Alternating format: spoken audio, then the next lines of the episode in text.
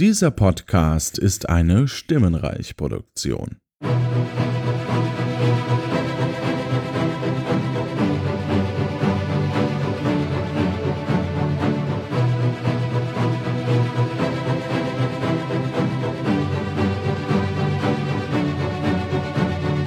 Und willkommen zu einer neuen Folge beim Filmsprech und heute zu Gast ein ja, alter Bekannter für manche.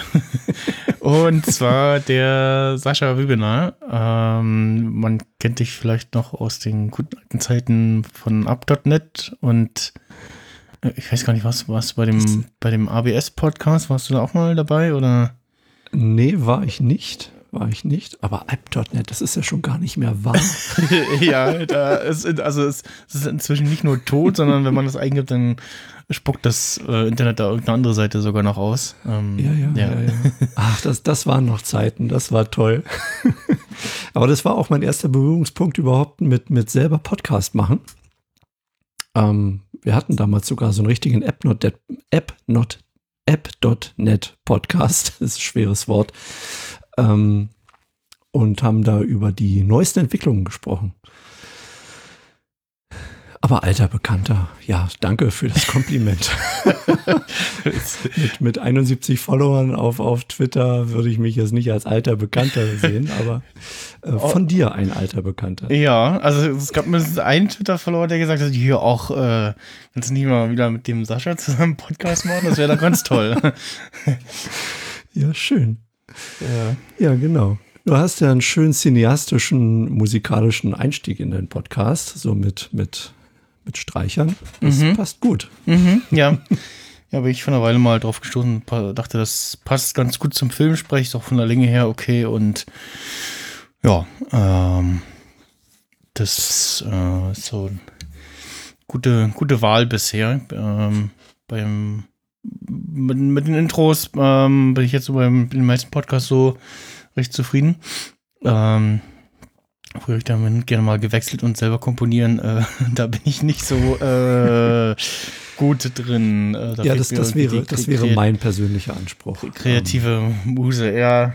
ja. Und da muss man irgendwas finden, was, was ähm, auch, ja, also entweder kennt man jemanden, der einen kennt, der das irgendwie selber macht, oder man findet halt irgendwas, was irgendwie unter CC-Lizenz steht. Mhm. Ähm, auch da muss man aber gucken, weil, wo war das bei, ich glaube, Band Sound oder so, ähm, der hat auch das Lizenzmodell irgendwie geändert und dann hieß es so, ja, also für so Podcasts und so darfst du das nicht mehr benutzen. Na, so, toll. Äh, okay, das ist ja eher nicht so geil und äh, ja, das ist nicht ja. Naja, ich versuche mich ja selber so an, an, an klassischer Komposition und mhm. habe auch einiges an Sound Libraries, was so in die ganze Orchesterrichtung geht. Also mir, mir liegt Filmmusik schon sehr, sehr nahe. Dann passt ja der heutige Film sehr gut. oh ja, oh ja, über den Film kann man nicht sprechen, ohne auch über die Musik zu dem Film zu sprechen. Das stimmt. Ja, hat, glaube ich, so filmmusiktechnisch äh, einen großen Fußabdruck äh, hinterlassen, würde ich mal sagen. Ja, nicht ohne Grund. Ja. Ja. Und äh, ja, der Film, über den wir heute sprechen, den du mitgebracht hast, ausgewählt hast, ist Interstellar. Ja. Äh, warum dieser Film? Also ich bin nicht der große Cineast. Ähm, ich bin halt nicht derjenige, der äh, wirklich regelmäßig einmal die Woche ins Programmheft guckt und schaut, was kommen da an neuen Filmen. Also wenn mich ein Film so absolut ja vom Trailer her packt und interessiert, dann bin ich aber auch richtig Feuer und Flamme. So mhm. und Interstellar war halt ein Film, den habe ich viermal im Kino gesehen. Weil er dir gefallen hat weil er mir wirklich gefallen hat und, und weil äh, dann ich auf Kumpels gestoßen bin und habe gesagt, habt ihr den Film schon gesehen? Nein, haben wir noch nicht. Okay, also, ich komme noch mal mit. ja, ja. Ähm, auf Deutsch weil, oder auf Englisch? Auf Deutsch. Ah. Ja, ich habe äh, mir jetzt durch die UCI, äh, UCI Unlimited äh, Kinoflat mir ist auch angewöhnt, ähm, jetzt so, ja, zuletzt halt die Star Wars-Filme immer äh, dann nochmal auf Englisch anzuschauen. Mhm. Ähm, entweder ja aus so Interesse oder wegen, wegen der Verfügbarkeit. Ähm, also und bin aber auch eher der, der Deutschgucker, weil ich ähm, Synchronstimmen oft äh, ganz interessant finde und dem Englischen nicht so mächtig bin, dass ich mir Kino oder, oder Filme und Serien als Unterhaltung äh, ja, nebenbei reinziehen könnte. Ja. Und ähm, hin und wieder macht Synchron noch was ein bisschen besser. Also, ähm, um mal noch kurz bei Star Wars zu bleiben, äh, zum Beispiel der, bei dem Han Solo Spin-off-Film haben ganz viele die deutsche Synchronstimme von dem jungen Han Solo gelobt. Äh, da haben sie tatsächlich jemanden gefunden, der dem alten Sprecher äh, in den tiefen Stimmlagen doch sehr nah kommt. Und bei Rogue One tatsächlich fand ich, war K2SO der äh, umprogrammierte Druide. Äh, da kam der Sarkasmus in seinen Witzen noch ein bisschen besser rüber als im, äh, im Englischen von ähm, Alan Tudyk. Und ja, natürlich gibt es immer so äh, Stimmen, wo man sagt, oh, der ist wieder dabei hier. Das ist ganz toll und ja, wo man sich so dran eingewöhnt. Aber das ist so ein Thema, was, was mich ähm, sehr häufig triggert, weil du hörst und siehst ständig, ich gucke nur in Originalton. In, mhm. Also das Deutsche ist ja nicht zu ertragen. Ja? Und ich finde das genau das Gegenteil. Gut, ich habe ich hab neulich eine Serie geguckt, ähm, The Bleachley Circle, San Francisco. Okay ganz furchtbare Synchronisation. Und ich habe auch recherchiert. Also das, das war wirklich, das, das hat körperlich wehgetan. Okay. Und ich, ich habe auch recherchiert und ähm, gelesen, dass das wohl Leute waren, die das das erste Mal gemacht haben. Okay. Und das hast du einfach gehört. Das waren keine ausgebildeten Schauspieler. Das waren keine geübten Sprecher.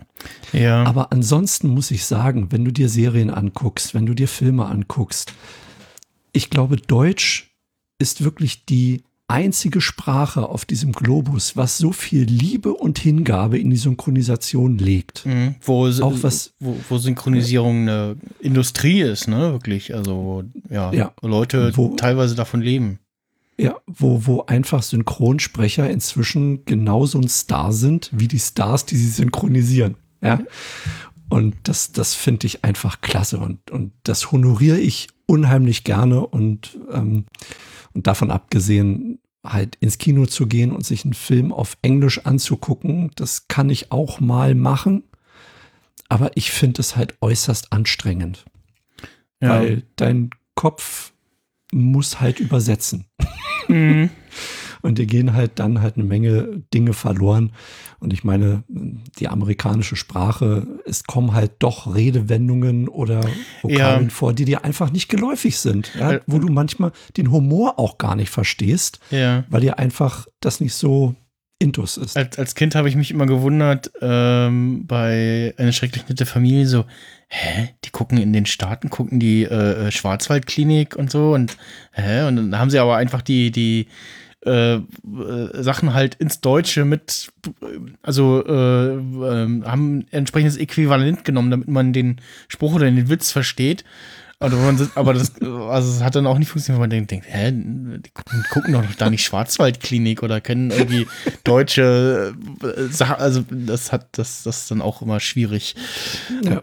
Ähm, äh, also viele Synchronsprecher, äh, da gibt's, geht ja auch dann auch so weit, dass die sagen, ja, nur weil ich hier nicht entsprechend bezahlt werde, dann äh, mache ich nicht mit und dann hört man halt plötzlich eine andere Stimme.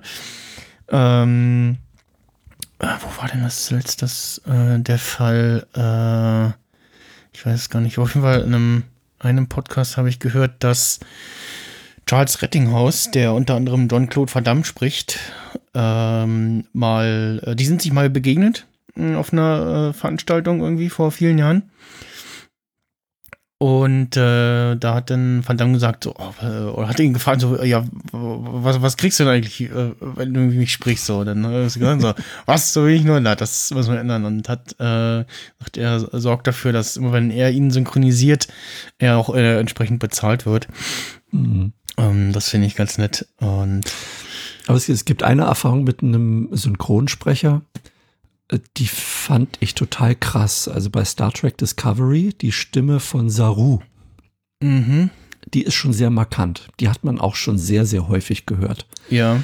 Aber nachdem ich jetzt die letzte Staffel geschaut habe von äh, Discovery, da habe ich kurze Zeit später eine andere Serie gesehen, wo auch diese Stimme vorkam. Mhm. Und ich habe immer Saru vor Augen gehabt. Und der passte in diese Szenerie so überhaupt nicht. Ja, rein. ja, ja. Ja, ja, äh, der äh, Pike-Darsteller hat auch einen sehr bekannten Synchronsprecher. Ähm, ja. Und ja, da ist auch, ich habe auch äh, eine Weile festgestellt, so leicht schockiert, so, oh Gott, ähm, äh, Agent äh, Phil Coulson aus Agents of Shield und den Film äh, hat ja die Synchronstimme von äh, Kevin Spacey unter anderem mhm. ähm, und noch, noch in anderen Serie so, auch, so okay ja die verschiedenen Tonalitäten ähm, ja, du hörst irgendwo, guckst irgendwas und dann hörst du plötzlich die Mich äh, Stimme von Michael Pan und dann guckst du hin und stellst fest, hm, das ist ja gar nicht Data oder äh, Saul Goodman. das ist aber komisch jetzt. ja. Äh, ja, genau, das, das, das hat man halt hin und wieder. Oder wenn es halt passiert, dass in der Serie die Sprecherin wechselt und ja, dann hat man auch mal so ein bisschen, das war auch bei Agents of Shield, ähm, bei einer der Hauptfiguren re relativ zu Anfang. Ähm, aber da gewöhnt man sich dann noch eine Weile dran und dann passt das auch, weil der Charakter mhm. sich ja so ein bisschen weiterentwickelt und dann. Äh ist ja bei Marge Simpson ähnlich. Da hat man sich ja dann zum Schluss doch auch dran gewöhnt. Ja, genau. Bei, hum bei der neuen Stimme von Homer Simpson, ähm, Christoph Jablonka, mh, hm, da tue ich mich noch schwer. Ich war damals beim Premiere-Event, wo die ersten beiden Folgen, oder also Folge 1 und 3 waren das, äh, gezeigt wurden. Und dann wurde uns aber auch noch nicht verraten, wer das ist. Und äh, man sollte das doch bis zur Fernsehpremiere am nächsten Tag noch für sich behalten, wer es mhm. rausgefunden hat und so. Und saß dann halt damals im Kino äh, und dachte so, äh, hm, ja, ach, ja, es passt. Und äh, sie haben dann noch erzählt, wie, wie der Bewerbungsprozess war und haben noch kurz damals wohl noch überlegt, ob sie sich bei der neuen Stimme am amerikanischen Original oder am äh, bisher deutschen äh, Sprecher orientieren wollen. Und dachte dann so, ja, ja, klingt ganz okay, ne? wenn also ein bisschen, Übung und mit der Zeit so findet er sich da rein und man, man selber hört sich auch rein und jetzt immer wieder mal neue Folgen geguckt und feststellt so, ah, nee, funktioniert leider nicht. Das, ist äh, schwierig. Aber damit muss man halt rechnen, wenn man so eine Serie äh, über 30 Staffeln laufen lässt. Mhm, ja. Dass dann halt auch mal Wechsel stattfinden müssen. Ja, ja, das ist Zumal die Figuren altern ja auch nicht, gerade bei den Simpsons. Mhm, mh. Und ähm, so eine Synchronstimme altert halt schon. Ja, ja, ja. ist halt auch immer so ein, so ein schwieriges Spannungsfeld. Ja, das ist immer lustig, wenn man irgendwelche alten Filme schaut und dann denkt, so, irgendwie die Stimme kommt mir bekannt vor. Und dann guckt man nach und jetzt weiß, oh, das ist ja der und der Sprecher. Oh, der klingt aber schon anders. Oder, weiß ich nicht, von äh, Tim Pritloff irgendwie geisterte da vor ein paar Wochen wieder eine Aufnahme von einer, was war das, Messe irgendwie rum, wo er so ein Google Earth, war das Google Earth selber oder ein Google Earth Vorläufer zeigte. Und optisch hat man gesehen, dass es Tim Pritloff ist, aber vom, vom, vom Audio, Audiovisuellen her war es so, ja, nee, wenn ich es jetzt nur hören würde, könnte ich dir nicht sagen, dass es gerade Tim Pritloff ist. ja, stimmt. Und ja, äh, aber gut, äh, ja. Äh, wir schweifen ab. Genau, wir schweifen ab. den Eindruck. so ein bisschen. Ja, so ein bisschen. minimal. Minimal. Wir, wir, sind immer noch bei Film. Genau, ja, das ja. Ist ja, ja schon ja, mal was. Ja, ähm,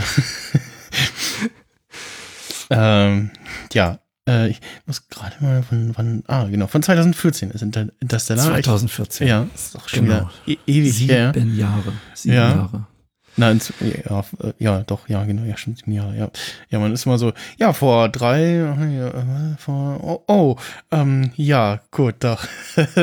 Und ja, wenn man jetzt sagt, vor zehn Jahren, dann äh, ist man halt, meint man halt 2011. ja. Oder 2010 grob, ne, und äh, ja. ja, aber ich, ich kann mir halt vorstellen, dass der Film Interstellar genauso altert wie ähm, 2001. Hm, das, ja, das hatte ich beim, beim Schauen gestern auch wieder äh, sehr starke äh, 2001 Vibes, ähm, die ja äh, vermutlich beabsichtigt sind auch. aber, da, aber da, zu 2001 muss ich was sagen. Ja. auch, auch wenn das wirklich mein Genre ist und ich mich in diesem Genre total wohlfühle und ich einfach diese Filme liebe. Ich habe vor fünf Jahren den Film 2001 bei iTunes gekauft. Mhm und nie, und nie gesehen. Was? Warum nicht? Ich habe wirklich, es hat sich nicht ergeben. Äh, man, ich sitze ja dann doch meistens abends mit meiner Frau auf der Couch ja. und dann stellt sich so die Frage, was gucken wir? Serie oder, oder äh, ein Film? Und wenn Film, dann ja, ich habe hier noch 2001. Ja, was ist denn das? Ja, Weltraum und ähm, hm. Science Fiction. Ist ein Film von, drei, von 1968. Ja. Und dann ähm, ist die Idee eigentlich schon wieder gestorben, okay. weil das nicht so das Genre meiner Frau ist. Okay, aber also man, muss, man muss aber auch sagen, äh, wir hatten den Film ja hier auch schon im Podcast, äh, er sieht nicht aus, als wenn er von 68 wäre. Also eigentlich. Das ist eben der Punkt. Äh, eigentlich müsstest du ihn, hättest du den Film zeigen müssen, ohne ihr vorher zu verraten, von wann der Film ist und sie dann während oder nach des Films fragen, so, was schätzt du, wie alt ist der Film? Von ja. wann ist der? Und ja, ähm, das ich, ist ich, eben so das Faszinierende. Und der Film ist halt zehn Jahre älter als ich. Mhm. Ja. ich, ich habe den, ich habe das erste Mal habe ich den damals bei irgendeinem irgendein Streamingdienst, vielleicht war es noch äh, hier, wie hieß der deutsche Streamingdienst, ähm, kurz bevor Netflix kam, äh, Watch Ever. Äh, mhm. Ich weiß nicht, ob ich ihn da gesehen habe, aber ich habe Interstellar auf jeden Fall das erste Mal auf dem iPad gesehen, auf dem iPad Mini. Auch in mehreren äh, Parts, glaube ich, auf dem Weg zur Arbeit oder so, ich weiß gar nicht mehr. Äh, und dann halt jetzt vor einer Weile nochmal halt für den Podcast und ja, man muss schon so ein bisschen addicted dafür sein und auch so ein bisschen in der Stimmung und ja, sich halt die Zeit dafür nehmen. Ähm, das ist halt nichts, was man so nebenbei wegsnackt. Ja, und das sind halt Filme, die auch gewisse lange Ruhephasen haben. Mhm. Das ist so ähnlich bei Interstellar, dass du halt so Phasen hast, wo du einfach überwiegend guckst, mhm. ohne viel zu hören. Ähm, manchmal hier und da recht tiefsinnige Dialoge mhm. die du halt mitgehen musst und wo du halt auch wirklich aufmerksam sein musst, um den, um den, ähm, äh, um den Rest verstehen zu können. Und ich glaube, in die Richtung geht halt 2001 auch. Ne? Es, er lebt halt von Bildern und ja, du hast halt viel zu gucken. Ja. Ähm, Im März soll ja äh, Godzilla vs. Kong ins Kino kommen. Mhm. Und im Trailer war es in einer Passage ganz fantastisch zu hören und eingesetzt, äh, diese, diese Musik, immer wenn, aus 2001, immer wenn der Obelisk äh, zu sehen ist. Dieses, dieses, ja, Stimmengeschrei sozusagen, so. Ja. Ähm, und ich war so, oh, oh, dann setzt gleich so Vibes und das hat aber auch einfach gut gepasst in dem, in dem Trailer. Bin ich gespannt, ob sie das auch irgendwie im Film einsetzen. Ähm, ja, bei den äh, stillen Passagen bei Interstellar, ähm, das, das, also gerade in dem Film hat es dann auch immer irgendwie sowas leicht Bedrohliches oder so. so es, es, es, es äh, zieht so ein bisschen an der Spannung und vermittelt so, oh, mhm. jetzt, jetzt ist irgendwas, passiert irgendwas Besonderes. Das, ja. ja. Also da, davon lebt der Film sowieso von diesen, von diesen Spannungsbögen.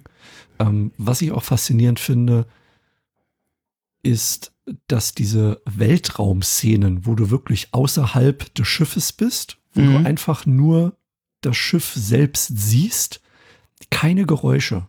Dann, dann sind halt so ein paar ähm, Ventile, mhm. die sich dann öffnen, um, um das Schiff in eine bestimmte Richtung zu bringen. Aber du hörst halt nichts wie ja. es halt wirklich im Weltraum ist. Und ich glaube, die haben auch sämtliches Rauschen daraus entfernt. ja. Dass du denkst, du bist in so einem Vakuum. Ja, ja. ja. Es ist total fantastisch gemacht, was die da im All für eine Stimmung generieren. Also das ja. zieht dich schon so ein bisschen das, in den Bann. Das zeichnet immer Sci-Fi-Filme und Serien aus, wenn sie das machen. Äh, exemplarisches exemplarisches Beispiel auch Firefly, äh, die ja bei Weltraumszenen ja auch keine Sounds äh, hatten und dafür dann aber äh, die typische, diese typische, ja, ich sag mal so Country Music in Anführungsstrichen, so, so Western-Klang-Musik äh, ähm, dann dafür eingespielt haben, was auch mal sehr passend war. Beim Film hat man dann äh, darauf verzichtet, ist verschmerzbar. ähm, aber ja, ich glaube, Battlestar macht das auch so, bisschen, bisschen gemischt, so, das also nicht ganz so strikt.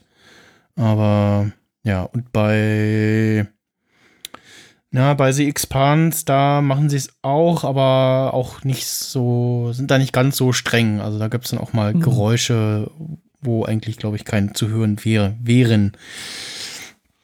Ja, ähm, ja, die Serie steht auch noch auf meiner Liste. Ja, ja. bei The, The Expanse bin ich gerade in Staffel 4. Die ist so, hm, meh. ähm, und ja, dann kann ich jetzt noch Staffel 5 schauen, dann soll es ja noch eine sechste geben. Aber ja. Ähm, ja. Äh, ich versuche gerade mich noch zu erinnern, ob ich an Interstellar, also den Trailer auf jeden Fall gesehen, aber jetzt so wie die Vor Vorabwahrnehmung kann ich mich nicht mehr dran erinnern. Ähm, ich weiß nur bei bei dem anderen großen Sci-Fi-Film äh, von ein, zwei Jahre davor oder danach, ähm, na, äh, mit G hier, hier ist der, ähm, äh, weißt du, was ich meine? Nee, ne? Äh, nee, jetzt gerade nicht. Äh, mit Jodie Foster. Ach, Contact? Nee, nicht Contact. Nee, nee. ist ja schon steinalt. Aber auch sehr, sehr gut. Ja, äh, Gravity meinte ich. Kurzer Nachtrag, natürlich hat nicht Jodie Foster in Gravity mitgespielt, sondern Sandra Bullock. Die habe ich irgendwie beide vertauscht. Entschuldigung. Ach, ähm, Gravity, ja klar. Den, den habe ich neulich äh, sogar äh, wieder gesehen nach genau, langer Zeit. Da, äh, den habe ich so ein bisschen wahrgenommen und dann schrieb aber meine Twitter-Bubble so aus verschiedenen Richtungen so, oh, ganz toller Film, guck den mal noch schnell im Kino äh, oder guck, den unbedingt im Kino und dann habe ich den auch noch äh, relativ spät dann noch im Kino gesehen und auch nicht bereut. Aber das ist ähm. auch so ein Film, der, der, du fühlst dich am Ende des Films, als hätte dich jemand in eine Kiste gesteckt und kräftig durchgeschüttelt. ja. Wirklich, du, du machst ein Wechselbad der Gefühle durch, weil du denkst, jetzt, jetzt schaffen sie es, jetzt schaffen sie es. Zack, kommt ja. das nächste Ding. Und du leidest einfach komplett mit. Aber auch so, so ein Beispiel dafür, wie wenig ein Film eigentlich braucht, um gut zu funktionieren. Im Endeffekt hast du zwei Schauspieler. Aber die machen das so gut. Ja dass, dass dich das einfach auch so in ihren Band zieht. Mhm. Ja, das stimmt. Ja, und bei Interstellar, ähm, weil, weil, du ja gefragt hast, ja, warum Interstellar? Also mhm. einmal die, die Schauspieler, ohne ja, Frage. Ja. Ich habe nicht viel Filme gesehen mit Matthew McConaughey, aber. Ich auch nicht. Also ähm, das, das, letzte größere davor, wo ich mich irgendwie dran erinnern kann, was ich mit ihm gesehen habe, war Sahara. mhm. Dieser äh, doch recht alberne, aber auch sehr unterhaltsame Film mit äh, Steve Zahn. ähm, den ich immer wieder gerne gucke. Ähm, Sahara, Abenteuer in der Wüste heißt er im Deutschen. Äh, das ist von 2005. Ähm, den fand ich auch noch ganz nett. Und guck mal davor. Ja, gut, Dallas Buyers Club war, glaube ich, für ihn noch ähm, so eins der größeren Filme, aber äh, genau, ansonsten habe ich von ihm bis dahin auch nicht viel gesehen. Ja. Ähm, und ja, ähm, aber genau, wie du sagst, der, der Cast äh, ist, äh, macht dann auch viel aus. Äh, Anne Hathaway unter anderem noch. Äh, wir haben. Na, Alfred wollte ich jetzt gerade sagen. Ähm, ähm, na, wo ist er denn hier in der Liste? Steht hier gar nicht. Ja, äh, Michael Caine. Michael Caine, ja, genau. Also, Ach, da, egal welcher Film ja. mit Michael mhm. Immer gut, ja. immer, immer gut, Ja. wirklich, obwohl er ja mehr oder weniger eine Nebenrolle gespielt hat, genauso wie Matt Damon. Es Mhm. war ja, glaube ich, sogar ein. Überraschungsgast. Der tauchte dann einfach auf. Der war, glaube ich, gar nicht groß angekündigt. Genau, genau, daran mich kann ich mich, erinnern kann. genau, daran kann ich mich auch noch erinnern, dass man dann, dann ganz viel aus dem Kino kam und so, huch, Matt Damon und äh, in einer, ja, in einer guten Rolle auch noch irgendwie, ne? Und, Ja. ja. Und wen man halt wirklich noch hervorheben muss, man kennt sie nicht, aber die, die Murphy spielt, die Kleine, Die kleine Murphy, ja. Äh, Ellen, nee, äh, Mackenzie äh, Foy. Mackenzie Foy, ja. Und die, also wirklich, äh, die, die, die Szene, wo er sich von ihr verabschiedet. Mhm. Also, wie man als Zehnjährige, wie, oder ich weiß nicht, wie, wie alt sie da war. Ähm, auf jeden Fall in dem Film hat sie eine Zehnjährige gespielt. Baujahr 2000.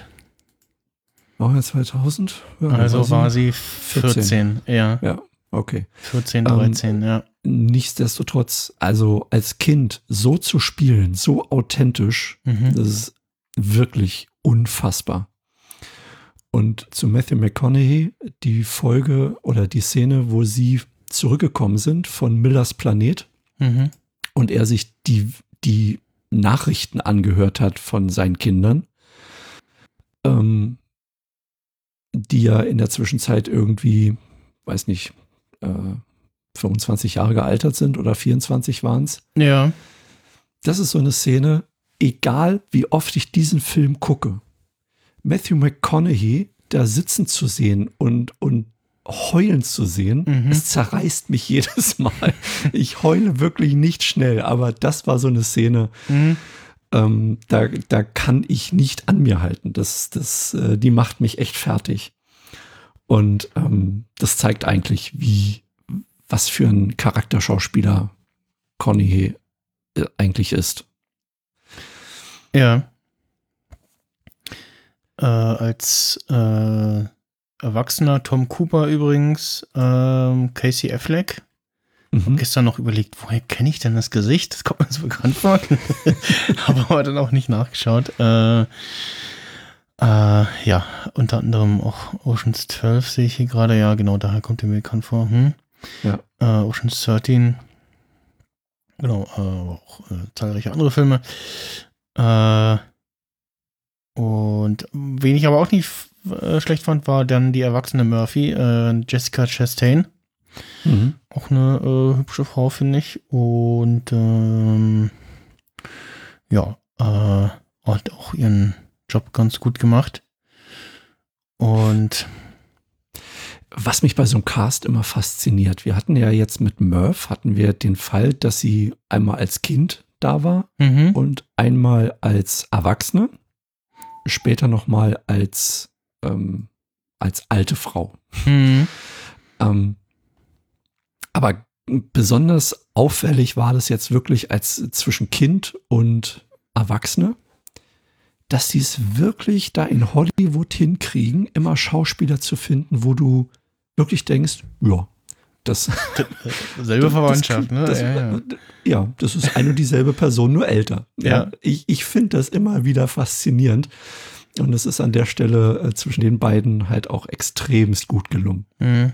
Ich glaube, inzwischen kann man da irgendwie sagen, so hier, das ist irgendwie die, die, also, dass man, dass man irgendwie sagt, so hier, das ist irgendwie die, die Hauptfigur und dann haben wir da noch einen jüngeren und einen älteren Part und dann äh, sagt man den Computer, jetzt spuck mal hier aus, wem, wem in der Datenbank äh, sehen jung und alt äh, am ähnlichsten und dann guckt man halt, ob das irgendwie passt vom Cast her.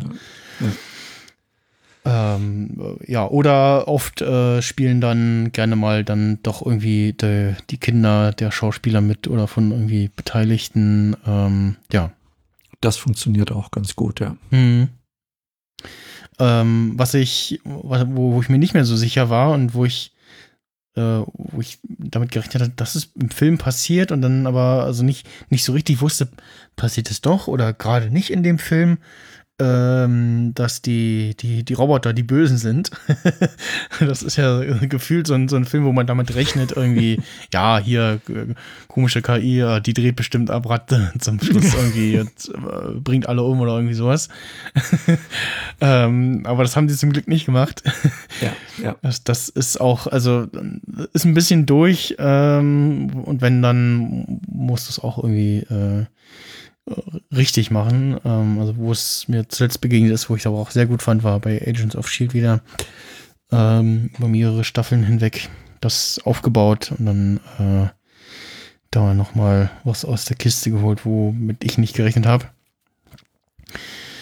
Ähm, ja, stimmt. Aber die, die Roboter waren toll. Die waren gut. Mhm, ja, die fand ich, fand ich auch cool. Auch vor allem dieses äh, mit dem äh, äh, Joke-Level. Äh, genau. Ehrlichkeitslevel. ähm, 95. 95 Prozent. genau. Selbstzerstörungsmodus aktiviert. 10, 9, 8. Okay, ich stehe auf 75 Prozent. Kommt Mann in eine Bar, will zu 60 Prozent. ja, stimmt. das war nicht schön, das, ja. Das, das war gut. Und ich muss auch sagen, ingenieurstechnisch echt gut gedacht.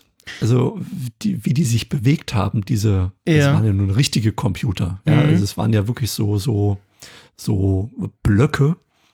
Genau. Aber wie die sich mit auch, zum, mit zum was für einer Geschwindigkeit, die sich auch auf Millers Planet da im Wasser bewegt haben, ja. da, das sah einfach schön aus. Ja, richtig auch so, auch praktisch irgendwie mitgedacht und so, ne? Und man kann sich dann irgendwie so ein laufenden Asterix äh, zu sagen äh, verwandeln mhm. ähm, und äh, ja irgendwie äh, schwere Dinge heben und oder Leute transportieren so und trotzdem noch Zeug machen oder halt irgendwie sich am dann äh, in der späteren Szene da auf dem Planeten ähm, dann im Schiff so ein bisschen verankern und verhindern, dass irgendwie Leute da durch die Gegend fliegen und der Schwerkraft und so und ja und aber gleichzeitig halt auch das Design so, dass du, sag mal, also, also, das ist klar, das ist eine Maschine, das ist eine KI und so, mhm. ne? Da ist nichts, wo man sich irgendwie äh, ja, emotional sozusagen dran, dran binden könnte, weil es nicht funktioniert, rein schon vom Äußerlichen her sozusagen. Ne? Ja. Also es gibt ja in, besonders in Science-Fiction-Filmen äh, gibt es ja manchmal so Punkte, wo du denkst, so blöd, blöd, blöd. Ne? Mhm. Aber das, das habe ich bei Interstellar so überhaupt nicht. Das, das wirkt irgendwie alles so stimmig. Ähm, da hat man auch technologisch jetzt an keiner, an, an keiner Sache so maßlos übertrieben. Nee, also ich das, äh, bin einer von den Zuschauern, die, ja, wenn es nicht so offensichtlich ist, störe ich mich äh, nicht daran. Äh, und wenn er im Nachhinein sagt, ja, hier, das und das geht nicht so, ja, okay, ist mir dann beim Film schauen egal. Ähm, wenn es dann aber Sachen sind wie, wie ja, ähm, im letzten Star Wars-Film, das Hyperraumstottern, äh, wo dann irgendwie durch die Gegend gesprungen wird. Und ich so, was, oh, was ist das denn jetzt? Warum? Und, hä, und nee, und was soll denn das?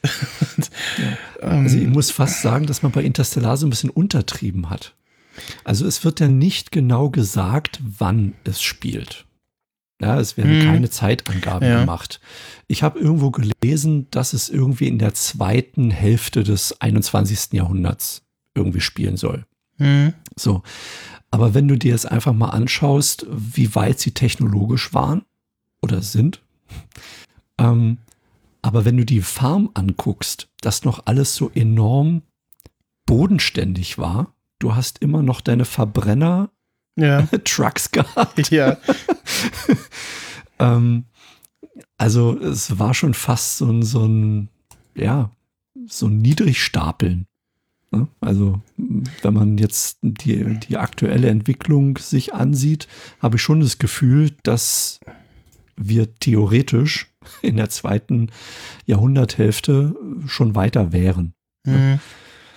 Das ist immer das Beste, was du machen kannst, wenn du irgendwie einen Sci-Fi-Film hast, der gefühlt oder der oder der dann so inszeniert ist, dass er in einer fernen, aber doch noch halbwegs greifbaren Zukunft spielt und du dann aber auch nicht sagst, wann das spielt.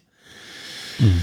ähm, weil es dann so ein bisschen ja, Raum lässt zum Interpretieren und ja, man kann sich irgendwie selber äh, ausmalen, äh, wann das spielt und ja, rennt dann nicht rein in so Sachen wie, hm, das ist aber komisch, dass die in der Zukunft noch Nokia-Handys haben oder irgendwie sowas, ja. Und, ähm, ja, das, äh, das ist dann immer ganz nett. Oder das halt irgendwie so, ja, so wie jetzt die letzten Jahre so, ja, wo sind denn jetzt unsere Hoverboards? Oder äh, so, hm, ja, jetzt ja. hier an dem dem Tag äh, irgendwie Skynet äh, startet oder irgendwie sowas, ne? Und ähm, so Sachen und ja, äh, was mir äh, auch, was Interstellar ja auch äh, hat und mh, aktueller denn je äh, so ein bisschen auffällt, sind so die eine Szene, äh, setzt eure Masken auf, Auto. also so, hm, ja, I feel it. Stimmt, daran habe ich in dem Moment gar nicht gedacht. Ja. Liegt wahrscheinlich eher daran, dass ich äh, zu 98 Prozent wirklich nur zu Hause bin und Homeoffice mache. okay. Und eigentlich nur mal kurz, ja, was einkaufen gehe. Ja. Ähm, aber stimmt, setzt die Masken auf. Das genau. hört man nicht zum ersten Mal. Mhm. Momentan. Und äh, das andere, was ja, das fand ich interessant, dass das nur so, nur so kurz angeschnitten wird, ähm, dass äh, ja äh, Cooper in die Schule gerufen wird, weil sie, irgendwas ist mit seiner Tochter und äh, ähm, ja, sie hat, äh, wie war das? Sie hat ein Bild gemalt, wo Sterne zu sehen sind, oder wie war das?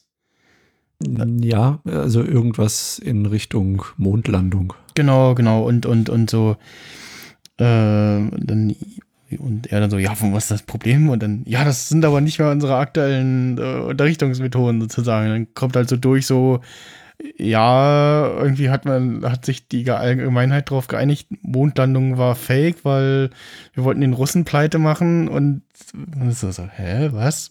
Was ist da los? Und ja, es, es hat einen tieferen Hintergrund. Also als ich jetzt in Vorbereitung auf, auf diesen Podcast den Film mhm. mal gesehen habe, ähm, ist mir das nochmal so richtig bewusst geworden, so diese, diese Situation. Die Menschheit steht kurz vor, vor ihrem Ende. Also wenn die Menschheit so weitermacht, dann verhungern sie, weil es gibt keine Ernten mehr, es ist alles trocken, wir haben Sandstürme. Mhm. Deswegen ja auch die Äußerung, wir brauchen keine Ingenieure, wir brauchen Farmer. Mhm. Ja. Ähm, und das kam so ein bisschen durch, dass sie halt gesagt haben, wir, wir streichen aus den Geschichtsbüchern alles, um der aktuellen Generation nicht unbedingt unter die Nase zu reiben, was wir für einen Raubbau mit diesem Planeten ja. geführt, äh, getrieben haben. Und ich finde, das ist eine interessante Herangehensweise. ähm, die gar nicht mal so abwegig ist, dass man das vielleicht wirklich irgendwann tut. Mhm.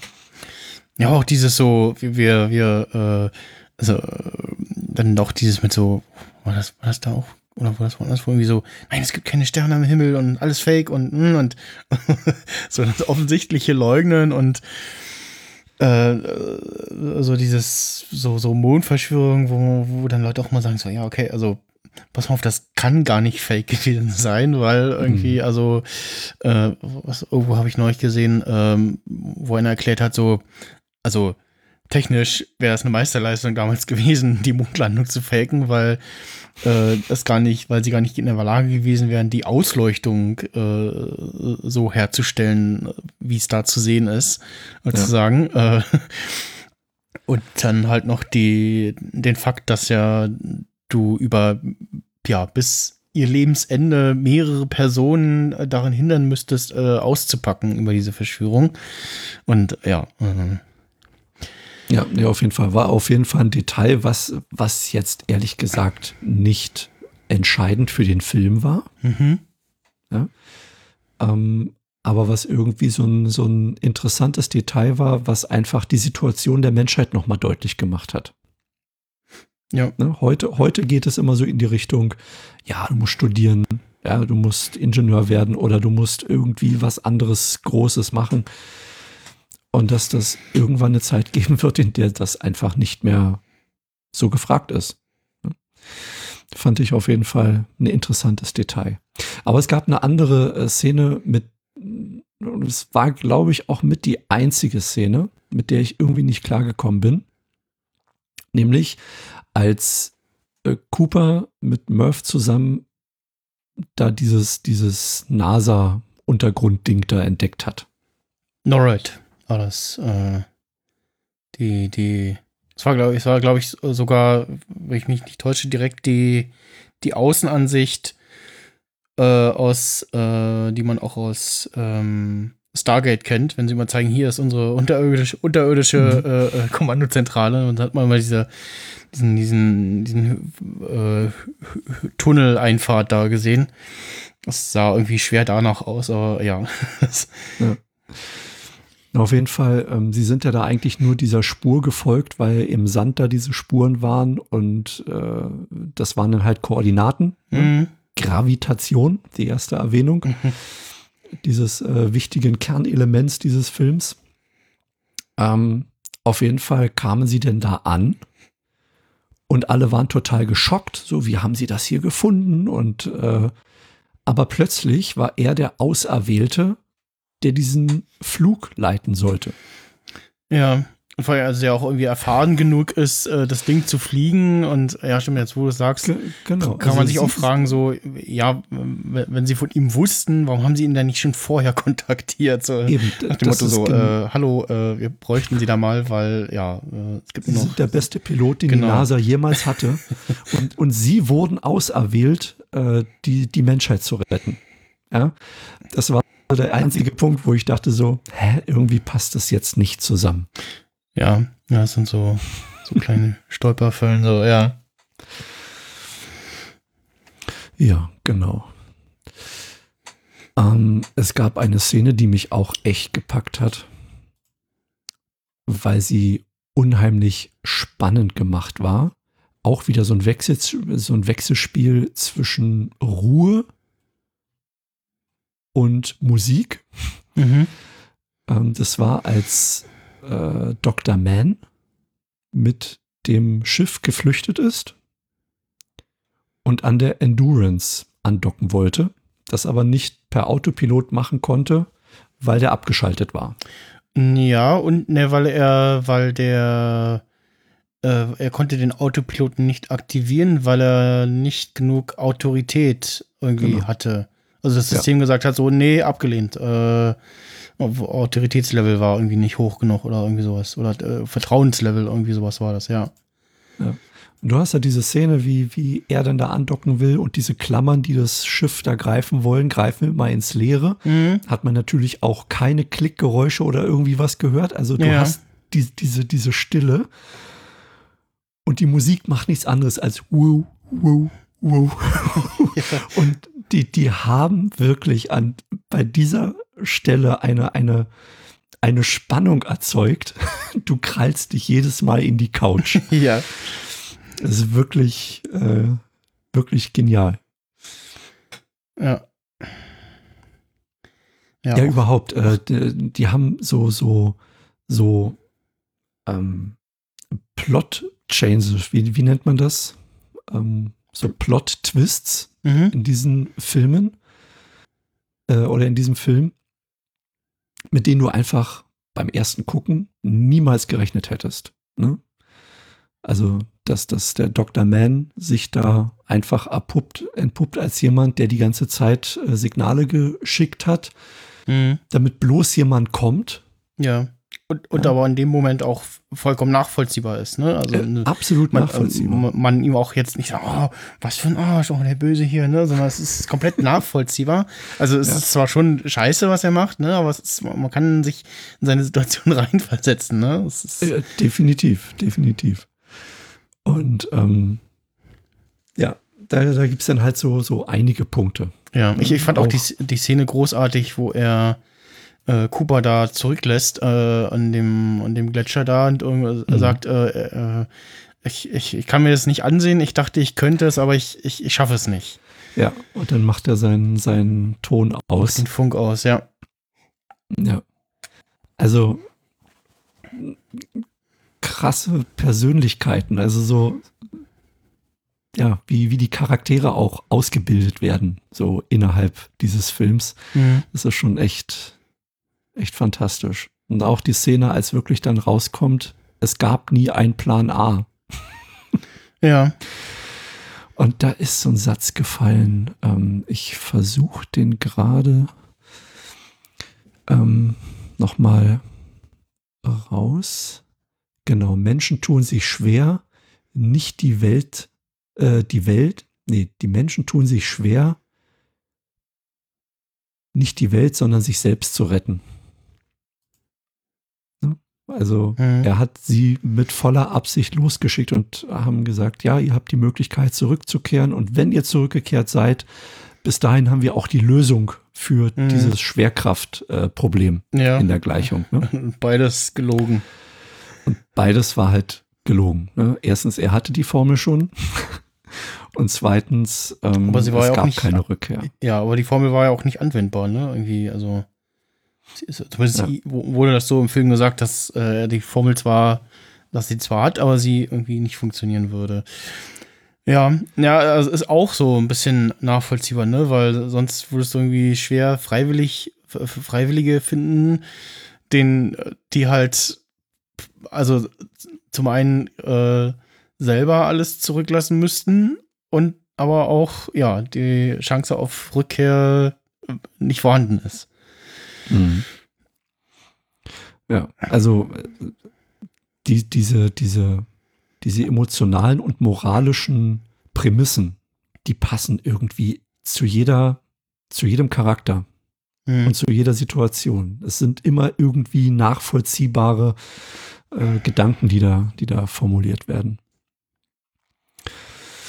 Naja, und als, als Dr. Mann da nicht richtig andocken konnte und da die Schleuse öffnet und das Ding in die Luft geht Mhm. und äh, die halbe Endurance da zerfetzt, dann kommt ja eigentlich der nächste Part, wo du einfach nur den Atem anhältst. Ja. Weil durch die Explosion gerät die Endurance, also das Mutterschiff sozusagen, in, in einen solchen Drehkreisel, dass die anderen nicht andocken konnten. Mhm. Und vor allem auch in einem, in einem Abwärts- äh, Drehkreisel äh, in den Orbit des Planeten. Also droht auch ja, äh, ja äh, der Schwerkraft des Planeten zum Opfer zu fallen, äh, was besonders schwierig ist, äh, weil das Ding kein, kein Hitzeschild hat, weil es ja einfach nicht dafür gemacht ist äh, oder nur dafür gebaut ist, im, im Weltall in der Schwerelosigkeit dahin zu ja, schweben. Ja. Und ich weiß, ich, weil wir sind jetzt ein Audiopodcast. Insofern es ist jetzt echt schwer, diese Situation zu beschreiben, aber wie er die, die Endurance wieder einfängt, wie er da andockt, wie er, wie er das eigene Schiff so in, den, in die gleiche Drehgeschwindigkeit bringt. Ja. Wirklich. Auch die Orgelmusik dazu wieder. Mhm, das sind einfach so Szenen, die vergisst du dein Leben lang nicht mehr. Das ist wirklich äh, beeindruckend gemat. Ja, das fand ich auch beim ersten Mal schon sehr beeindruckend. Und man, da saß ich auch da so. Ja. Luft anhalten und irgendwann, ja, es dann vorbei ist, dann äh, spielt man auch so. Uff, ja, jetzt geschafft. bei, dem, bei dem einmal gucken dieses Films im Kino habe ich mich wirklich vorne in die vierte Reihe gesetzt. Hm. Und das Kino war zu dem Zeitpunkt, glaube ich, auch nahezu leer. Ähm, das war kurz bevor er rausgegangen ist aus den Kinos. Ja. Ähm, und hatte wirklich das Glück, den nochmal auf einer richtig großen Leinwand zu sehen. Mhm. Und ähm, das war, das war echt krass, weil du warst noch mehr in dem Film drin als so schon. Ja, ja, das hab, da habe ich auch, ich habe, ja, also man ist immer so ein bisschen so, ja, welche Reihe setzt man sich und jetzt bei den, bei den Lux-Kinoserien vom UCI da so die, ja, ich glaube so die vier Reihen vor mir oder so oder dann noch frei und also so nah genug, dass man irgendwie eine große Leinwand hat und dass man aber ähm, auch nicht irgendwie Nackenstarre bekommt. Äh, gut, die jetzt die neuen Sitze lassen das zu, dass man sich äh, mehr in die Waagerechte begeben kann, sozusagen. Mhm.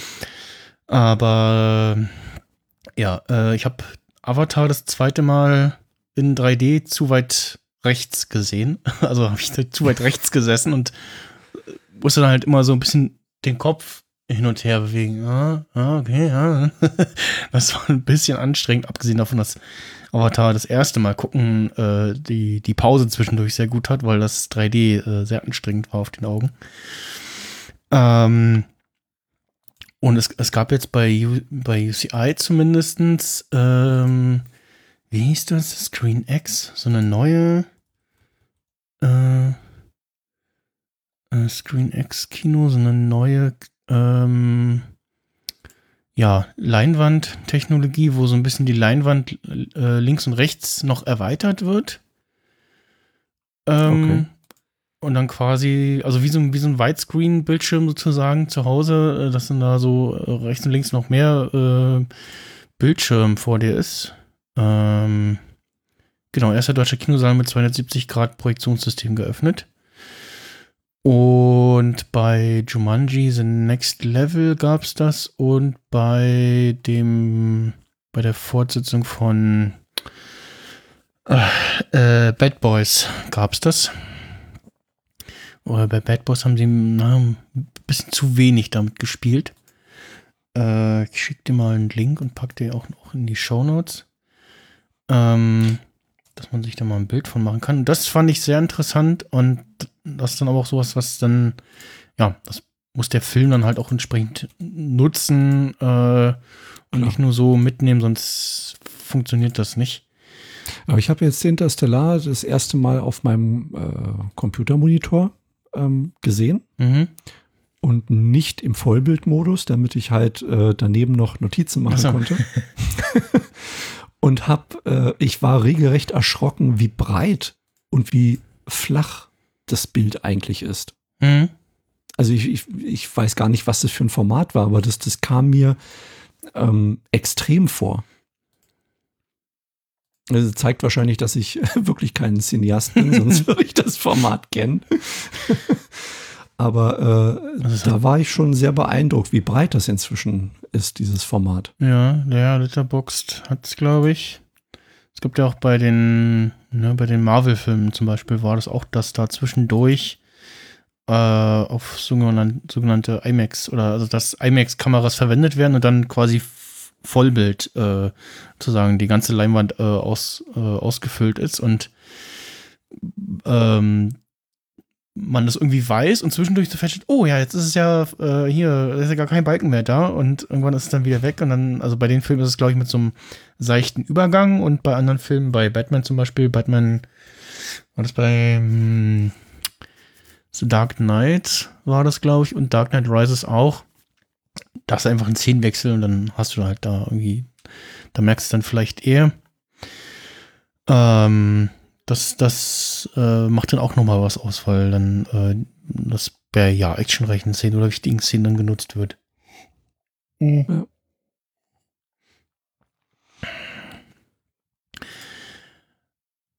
Komm, lass uns über die Musik sprechen. Ja, genau, da den Gedanken hatte ich auch gerade. Ja, die, die Musik ist äh, hier auch äh, ja, äh, wegweisend, kann man glaube ich sagen. Äh, und, und, also ist schon typisch quasi für den Film, aber jetzt auch äh, ja nichts, was, was man irgendwie satt hat nach einmal gucken oder so, ne? Sondern was schon sehr ikonisch ist und auch ähm, ja viel von dem, was der Film ist, auch ausmacht. Also Stummfilm würde der Film nicht funktionieren oder einem anderen Soundtrack. Hm. Aber gerade das ist, glaube ich, der interessante Punkt, wenn man halt sagt, ja, der, die, die Musik gehört einfach zu dem Film und das passt einfach. Und dabei ist die Herangehensweise an die Musik komplett anders gewesen als bei ja, sämtlichen anderen Filmen. Also normalerweise läuft es ja so, dass ein Film produziert wird und erst so gegen Ende einer Filmproduktion kommt halt der Komponist dazu. Er kriegt dann halt das Rohmaterial, mhm. ähm, der, der weiß, worum geht es in dem Film und kann halt passend dazu entsprechend die Musik machen. Also die Musik ist in der Regel immer ein nachgelagerter ähm, Prozess. Mhm. Das ist bei Interstellar aber komplett anders. Hans Zimmer hat den Soundtrack ja gemacht. Mhm. Das hört man auch. Also das, ist das hört man definitiv. Ähm, obwohl er das Stilmittel verwendet hat, wie beispielsweise die Orgel, die halt bis dato noch nicht so etabliert war. Mhm. Ja, also schon ähnlich also, so, also mal zuletzt irgendwie in 2001 oder dann auch äh, im Gravity gehört, aber äh, ja, ähm. ja.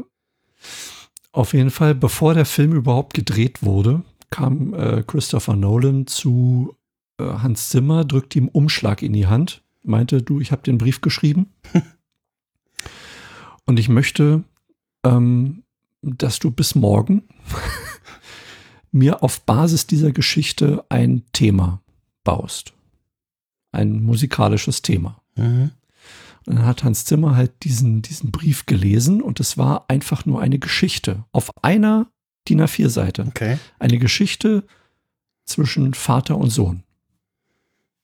Mehr nicht. Mhm. Also hat im Grunde genommen im Film zu tun gehabt. Und dann hat sich halt äh, Hans Zimmer da nachts hingesetzt und hat dieses Thema geschrieben. Und wenn du das weißt, dass da eine, eine Vater-Kind-Geschichte dahinter steckt, und du hörst dieses Thema, dieses Dip, Dip, Dip, Dip, Dip, Dip. Mhm. Groß und klein. Ja. Stimmt, also ja. mit, mit mhm. ein bisschen Fantasie mhm. ja, kriegst ja, du es halt jetzt, hin. Ja, ja auf, auf jeden auf, Fall. Auf jeden Fall ähm, ist dann Christopher Nolan am nächsten Tag zu ihm hin und dann hat ihm Hans Zimmer einfach nur dieses Thema auf Klavier geliefert. Das okay. war einfach nur ein kleines Mini-Klavierstück. Das würde ich gerne als da Video meinte, sehen. Das, das gefällt das mir. Ja, das, das habe ich auch gedacht. Das, äh, beziehungsweise das, das würde ich, das, hätte ich tatsächlich gern als äh, mal Videospielreferenz zu bringen, äh, als Braindance. ja. ich will das gerne angucken. und, hat, und dann meinte Christopher Nolan, das, das gefällt mir. Das baue jetzt bitte aus und mach daraus einen Soundtrack. Und mehr hatte Hans Zimmer nicht. Er hat einfach diese Musik geschrieben, so wie er es empfunden hat. Und er hat auch äh, gesagt, ähm, die Musik ist sehr persönlich für mich. Wie viel persönlicher kann etwas sein, wenn dir jemand sagt, schreibe über die Zukunft deines Kindes? Und im Endeffekt ist die Musik dann entstanden, während eigentlich der Film entstanden ist. Und das hat Christopher Nolan die Möglichkeit gegeben, ganze Szenen in dem Film anzupassen, damit sie zur Musik passen.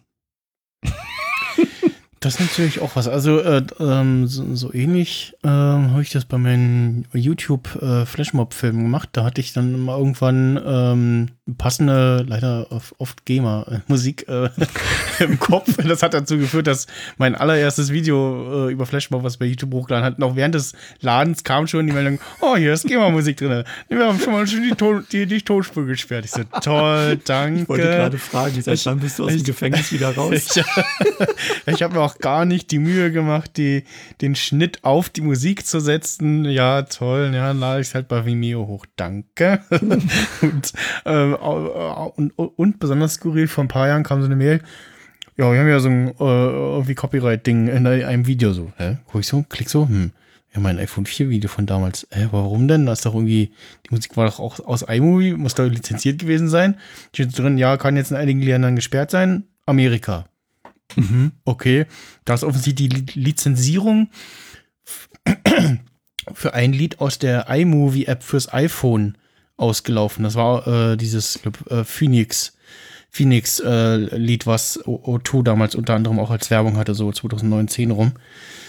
Äh, was halt dem, was ich halt in dem Video verwendet habe und kam im Nachhinein so ein, so ein Copyright-Ding äh, äh, noch. Ähm, ja, äh, ja, das, das habe ich auch oft im Kopf gehabt und gerne gemacht, dass dann halt auf, auf Musik die Schnitte gesetzt habe. Ähm, das mag ich auch generell gerne, was irgendwie in so Filmen passiert. Und ja, klar, wenn du schon einen großartigen Soundtrack irgendwie hast, dann entsteht da halt schon irgendwie ein Bild von dem, was du machen willst. Ähm, und ja, das, äh, aber das, das, wie der Soundtrack entstanden ist, zeigt auch, wie großartig, äh, wie, was für ein großartiger ähm, ja, Künstler Hans Zimmer auch ist, ne? Also auch wenn, De definitiv. wenn man ihm so ein definitiv. bisschen nachsagt, dass er so, dass seit Inception so dieses so dieses, dieses äh, Brachiale immer so ein bisschen aus, zu, zu viel ausnutzt oder so. Ähm, gibt es doch äh, sehr viele Soundtracks von ihm, die einfach äh, sehr, ähm, ja, sehr, sehr großartig sind. Definitiv. Aber ich habe auch im Internet gelesen, dass es wohl von einigen, also von einigen mehr sogar, ziemlich heftige Beschwerden darüber gab, dass die Musik so vordergründig an manchen Stellen ist. Einfach zu laut. Ah, ja, da, daran kann ich mich auch erinnern. Ich glaube, das war bei, bei Gravity gab es auch eine ähnliche Diskussion, ja. Äh, ja, um da einzuhaken, also das kann dann sein, dass man da in einem scheiß Kino war. also das muss ich wirklich so Stimmt. sagen. Das, Ja. das, das, also das ist auch das Schöne, wenn man Filme mehrmals sieht. Du hörst dann, wenn Kinos eine scheiß Soundanlage haben, weil du und, und Ja, wenn's und wenn's nur aus der Werbung ist, wo dann äh, der identische komplette Werbeblock gezeigt wird und du plötzlich hörst so, hä? Äh, als ich gestern in einem anderen Kino war, da habe ich äh, da in dem Spot äh, das Geräusch aber mehr deutlicher gehört. äh, so ging es mir jedenfalls. Bei irgendeinem Werbespot habe ich den äh, Unterschied gehört, dass die Soundanlage äh, ja äh, anders ist. Ähm, und zum anderen muss ich aber auch sagen, so, ja, das gehört aber zum Film dann dazu. Das ist halt so. Und, ne, also, dann, also, das gehört dann auch, das ist ein Stilmittel, dass man dann nicht alles versteht und das so ein bisschen zu laut wirkt und bedrückend wird. Und ja, das soll ja so. Und äh, wie sagt man so schön, äh, äh, Mama kommt beim, beim Kind rein, "Hm, mach mal lauter, nee, Mama kann nicht, Krieg kann ich auch einen Gläser stellen. Ja. Nein, aber habe ich persönlich an keiner Stelle so empfunden. So. Und, Ja. und wenn die Musik halt sehr laut war und sehr durchdringend, wie etwa bei dieser rotierenden ähm, Endurance Mhm. äh, beim Andocken, da gehörte das einfach mit dazu.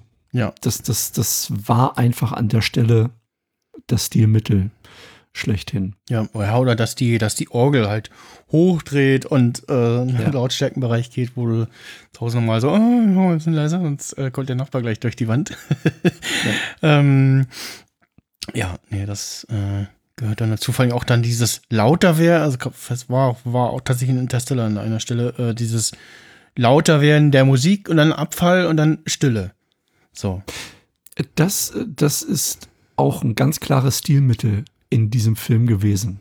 Dass Musik wirklich ganz abrupt aufhört. Mhm. um im, im nächsten Moment wirklich einfach nur noch Stille zu produzieren. Bei der, bei der Explosion von Dr. Mans Mhm. ähm, ja. Schiff. Ne? Ja. Das, das war so eine Situation. Ja, auch da der, der Schnitt so, dass na, im Moment äh, hörst du ihn noch reden und hörst noch so den, den Anflug sozusagen der Geräusche wie die Druckluftkammer und dann die Explosion und alles da passiert und dann aber Umschnitt ins quasi Weltall, wo du es nur siehst und nicht hörst. Und aber trotzdem dramatisch genug ist Ja. in dem Moment. Also das packen wir auch in die Show Notes. Da hat sich jemanden an irgendeiner Universität in Stuttgart mal rangemacht und hat die Musik analysiert. Mhm. Ähm, da stehen halt eine Menge Infos zu der Entstehung des Soundtracks drin, aber halt auch, ähm, wie Instrumente ganz gezielt eingesetzt wurden. Ne? Und mit Ja. welchem Grund. Und also es ist wirklich spannend. Wer sich für Musik interessiert, für den ist es mal eine ganz tolle Leselektüre. Hätte ich auch nicht gedacht, dass jemand wie viele Seiten schreiben kann. Es sind irgendwie 18, 18 Seiten nur über diesen Soundtrack. Okay. Und es ist schon ganz, ganz interessant. Ja, und, und was noch spannend ist, ist halt ähm, die Physik hinter dem Film. Mhm. Also der ist ja jetzt nicht so, der ist ja nicht ganz so frei erfunden, wie man ja denken mag. Also es geht ja um, um, um Wurmloch, schwarzes Loch, Mhm. um, um Dimensionen, ne? vierte, fünfte Dimension. Und Christopher Nolan hat sich die Geschichte ja so an sich nicht ausgedacht, sondern er hat sich einen Wissenschaftler mit an Bord geholt, den Kip Thorne, der auch mit dem Nobelpreis ausgezeichnet ist und sich halt mit Astrophysik beschäftigt. Und alles das, was, was dieses Thema angeht, wo man eigentlich normalerweise nie so den Zugang zu hätte. Also ich würde nicht auf die Idee kommen und mir ein Buch über, über Astrophysik äh, kaufen und durchlesen, weil ich genau weiß, es übersteigt einfach mein, mein Horizont. Ähm, aber in dem Fall hat man einen ziemlich guten Zugang zu dieser Thematik. Ich weiß nicht, wie es dir ging oder ob, ob diese, diese physikalische Geschichte so ein bisschen an dir vorbeigegangen ist, wie bei vielen anderen wahrscheinlich, vermute ich mal. Ähm, also ich, äh, zum einen, ich hatte in der Schule damals, ich habe, äh, bin nach der, hatte hier in Brandenburg gab es hier das, gibt's, gab oder gibt es das Schulsystem irgendwie äh, bis zur, oh, schlag mich, sechsten Schule, äh, der sechsten Klasse Grundschule und danach weiterführende Schulen, also in mhm. Gesamtschule, Gymnasium äh, oder Real, äh, Realschule. Ja. Äh, und war dann da auf einer Gesamtschule. Und da gab es dann Wahlpflicht 1 und 2. In der siebten und neunten Wahlpflicht 1 habe ich mich für Naturwissenschaften entschieden. Mhm. Da hatte ich eine ganz coole Lehrerin und später einen ganz coolen Lehrer.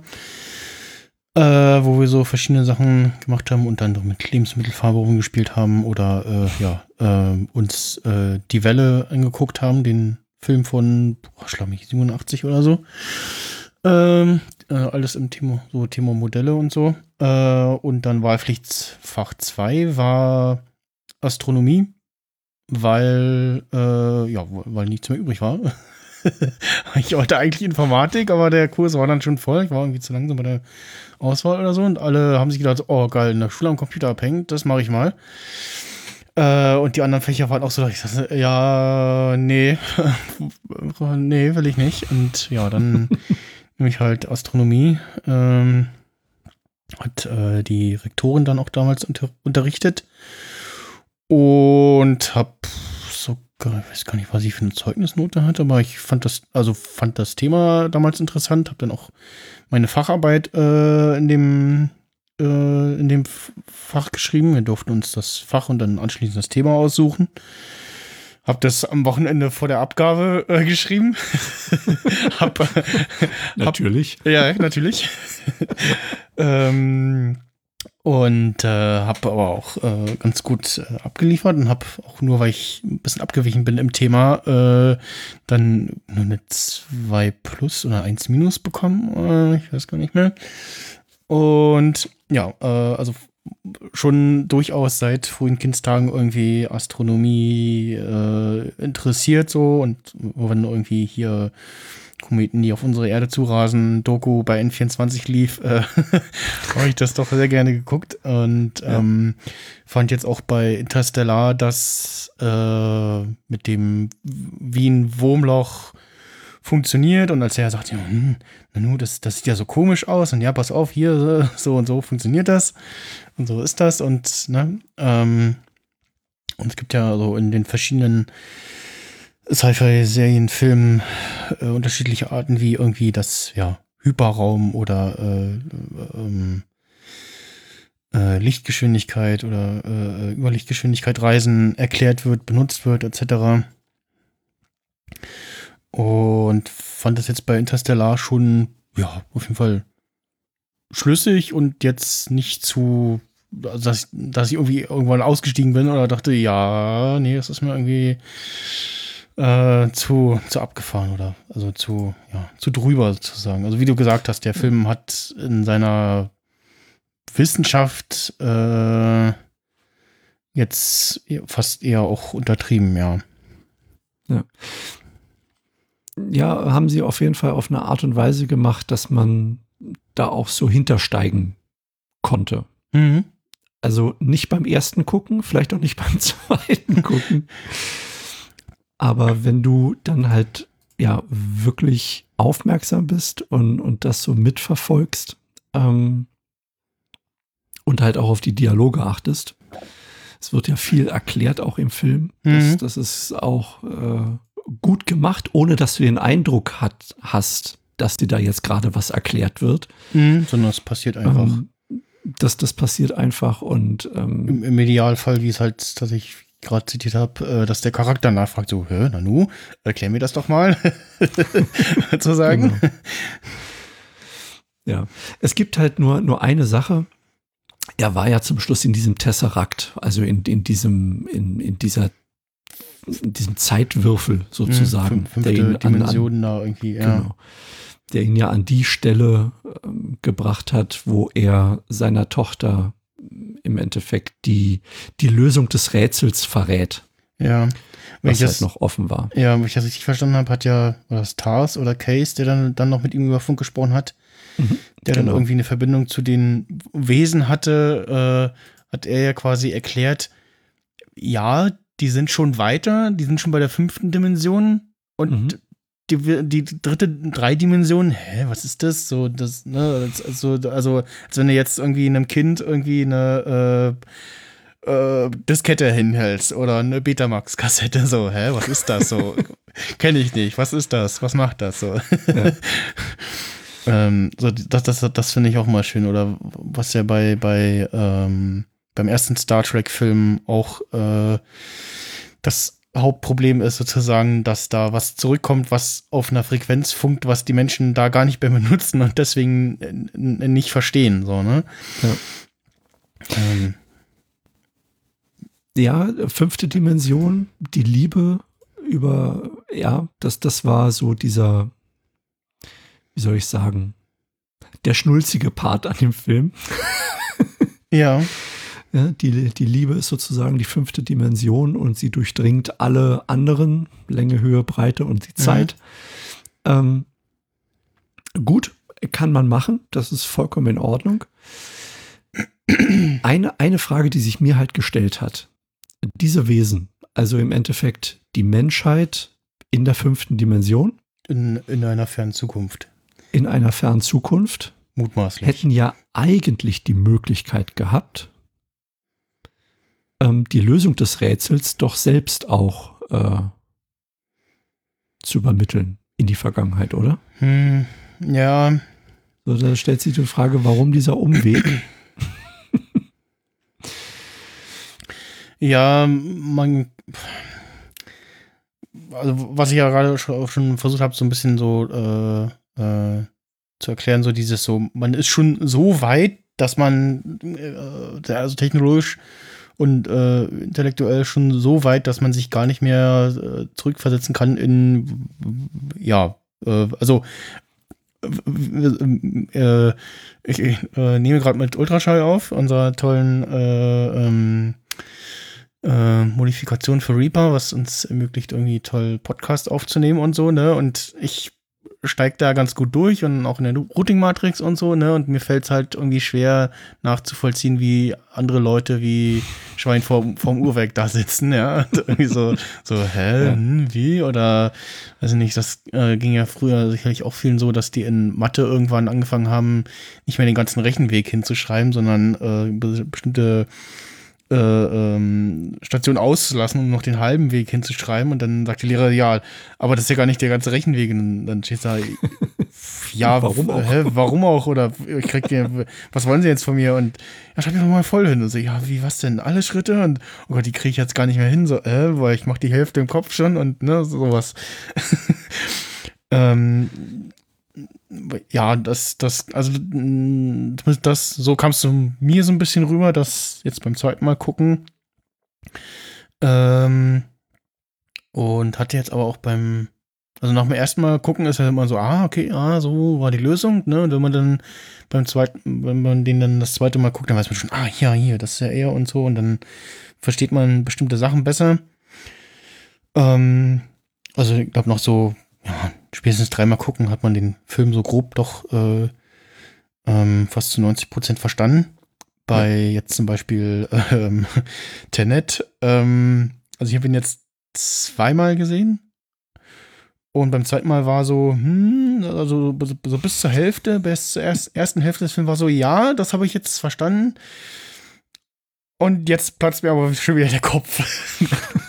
mit dem, mit, also wer den Film gesehen hat, äh, weiß, was ich meine, mit dem so ja, wie das was. macht Nolan gerne. Wie, ja. wie, was, warum funktioniert und ergibt das jetzt noch Sinn oder ist das Quatsch und, hä, und oh Gott, und äh, ja, also das finde find ich aber auch so faszinierend an dem Film. Also das ist dann. Ja. Ähm, Ja, auf jeden Fall hast du, hast du halt so diese, diese, dieser Kreis, der sich dann irgendwann schließen muss. ne? Mhm. Es kann halt nur eine Menschheit in der Zukunft geben, wenn die in der Vergangenheit irgendwie gerettet wird oder Mhm. wurde. Ne? Und, und Cooper war halt so dieses Zwischenstück. ja. Und hat halt mit der Formel dafür gesorgt, dass es überhaupt eine Menschheit noch geben kann in ferner Zukunft. Ja, und an der Stelle dann auch so ein bisschen Zeitreisen noch äh, mit reingeworfen. Ja. Und da muss man auch immer, immer vorsichtig sein, so welches Modell nimmt man irgendwie so, das, das Gebräuchliche mit, dem, mit dem Großvater-Paradoxon quasi, ja, wenn du äh, deinen Opa bringst, da, äh, tötest in der Vergangenheit, dann gibt's dich ab dem Zeitpunkt eigentlich nicht mehr. Ähm, oder halt, äh, wie das glaube ich bei The Flash der Serie auch ist, das, äh, oder ähm, äh, Legend, Legends of Tomorrow äh, auch gehandelt wird, so ja, jede Zeitreise macht eigentlich eine neue Paralleldimension auf und äh, du lebst dann in der weiter und die Veränderungen in den anderen Dimensionen finden da nicht so statt. Ähm, ja, Immer wieder ein spannendes, The- ein spannendes Thema. ja, Und in Interstellar ist irgendwie alles drin. ja. O, o, o, oder äh, die ja, Doctor Who-Variante, dass irgendwann mal gesagt wird, so ja, also wir können so Zeitreisen und wir können auch ein bisschen was in der Vergangenheit ändern, aber bestimmte Sachen, die müssen halt passieren. So irgendwie Hitler töten geht nicht oder irgendwie äh, so bestimmte Sachen, ne? Ja. Sachen, wo der Doktor immer sagt, so ja, nee, das geht nicht, das sind Fixpunkte in der Geschichte, die müssen passieren. Und dann irgendwann später heißt es aber doch, ja, also so ein bisschen zurechtbiegen können wir uns das schon, ne? So, und dann, äh, wo er dann mit Donner irgendwie äh, auf Pom in Pompeji ist, kurz bevor der Vulkan ausbricht und sowas alles. Äh, wo sich dann so Sachen zurechtgebogen werden. Ne? Und, und als, auch immer mit so, mit so einem kleinen Schmunzeln so, ja. Ja.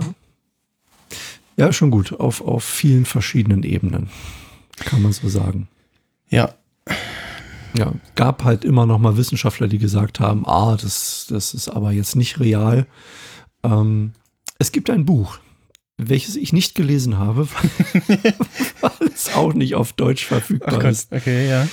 Ähm, The Science of Interstellar. Das Mhm. ist wirklich ein Buch von Kip Thorne, der also bei dem Film als wissenschaftlicher Berater äh, fungiert hat.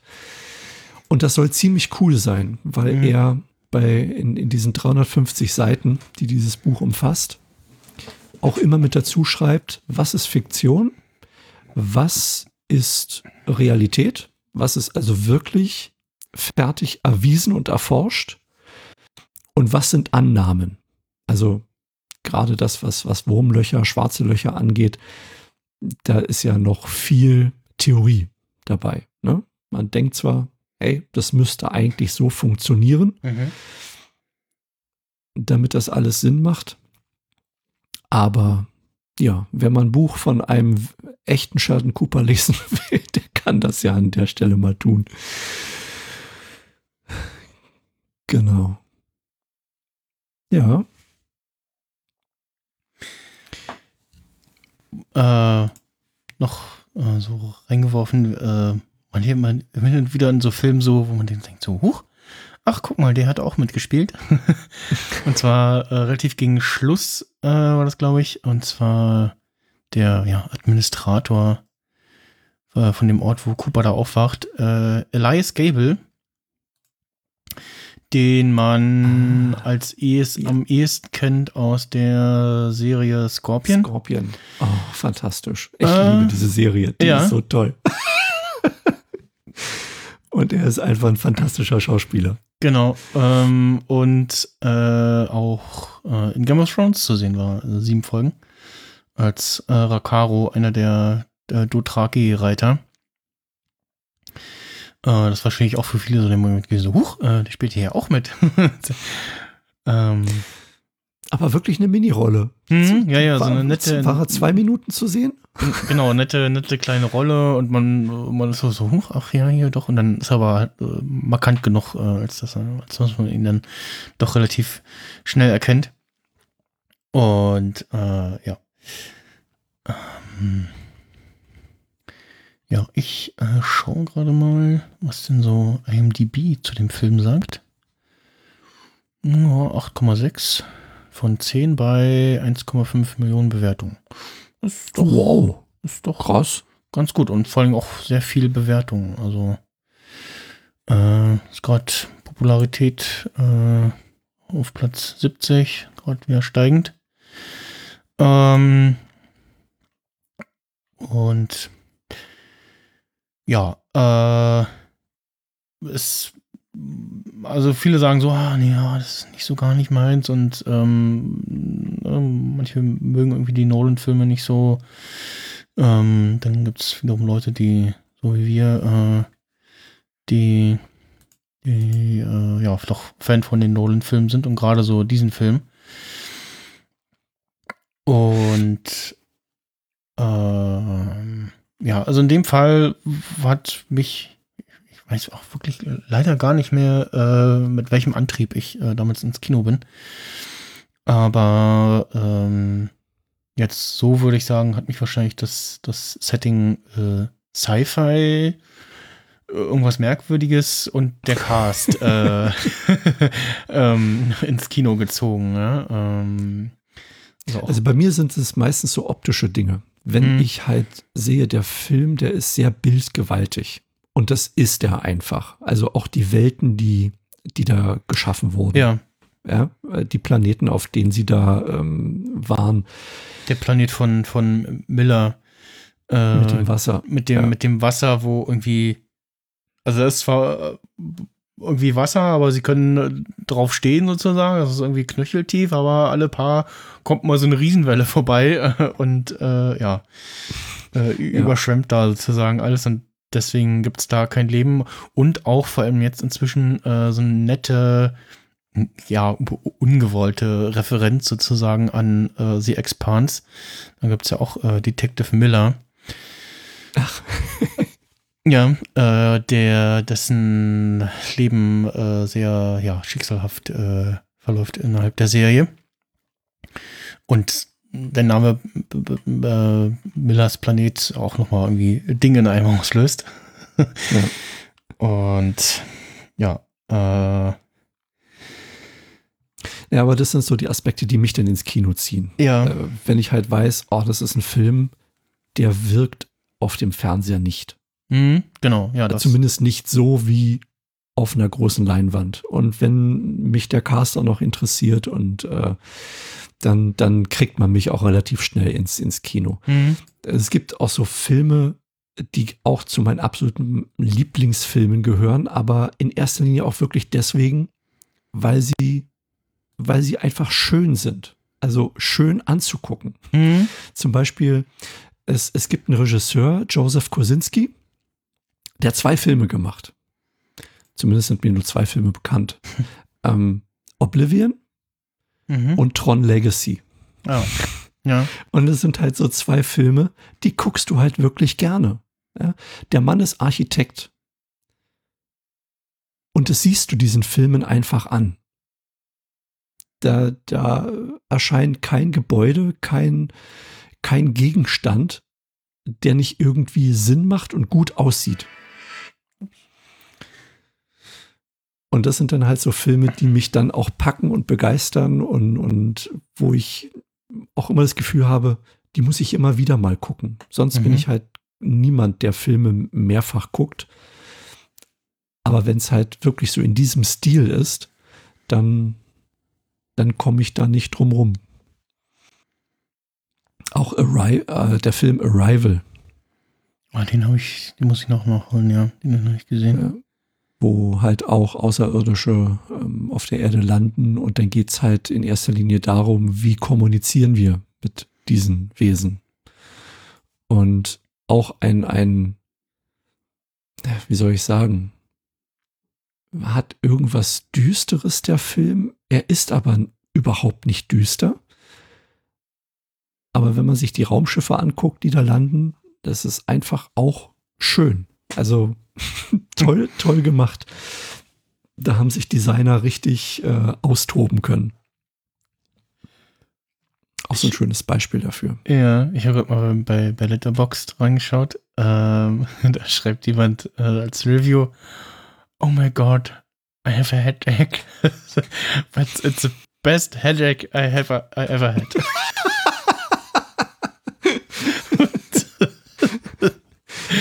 So, sehr schön. Ja, aber gut, dass wir drüber sprechen. Den könnte ich mir auch mal wieder angucken. Oder, oder Passenger. Auch eine tolle Geschichte. Auch zwei tolle Schauspieler. Mhm. Und ja. Weil ich es gerade in dem, in dem Bild bei Letterbox auch sehe, ich finde die Frisur von Anne Hathaway in Interstellar auch so toll. Äh, diese, diese Kurzhaarfrisur, ja. die sie da hat, äh, die, finde ich, find ich richtig knuffig. Und also die steht, ja. steht ihr sehr. das stimmt. Das stimmt. Ja. Also wie gesagt, in diesem Genre bin ich gut zu Hause. Ähm,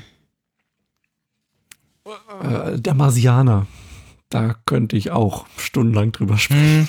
Hm, den habe ich auch nicht, auch nicht geschafft. Geht ja auch so ein bisschen in die Richtung mit einem ganz, ganz hervorragenden Matt Damon. Mhm. Ja. Dann äh, würde ich sagen, wir haben soweit alles äh, Erwähnenswerte erwähnt, genannt. Ja. Ähm, eigentlich, eigentlich müssten wir die Folge jetzt abschließen mit einem Gedicht, oder?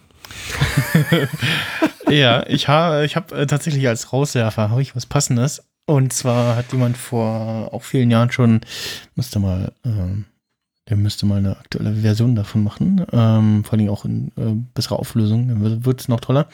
Und zwar Cinema Space Tribute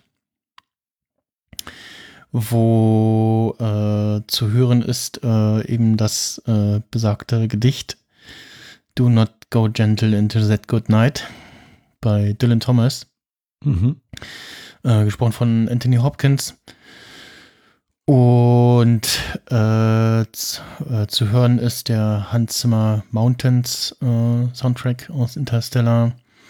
Und zu sehen sind äh, oh, ich weiß gar nicht wie viel, aber zahlreiche Ausschnitte aus Sci-Fi Weltraumfilmen, äh, also 2001 unter anderem Alien, Aliens, Armageddon, Avatar, Battleship, Elysium, Gravity, Guardians of the Galaxy, Interstellar, Lockout, Lost in Space, Man of Steel, Mission to Mars, Star Wars natürlich, Star Trek und also es ist wirklich sehr schön, äh, vier Minuten langes Video und könnte ich mir äh, in einer stundenlangen Fassung irgendwie angucken, sowas mit Musik untermalt äh, und macht auch äh, ganz große Lust, äh, solche Filme zu gucken. Da kann man sich wahrscheinlich auch einfach mal äh, das als Bucketlist irgendwie äh, klicken und die Filme auch mal abarbeiten, wenn man die noch nicht gesehen hat.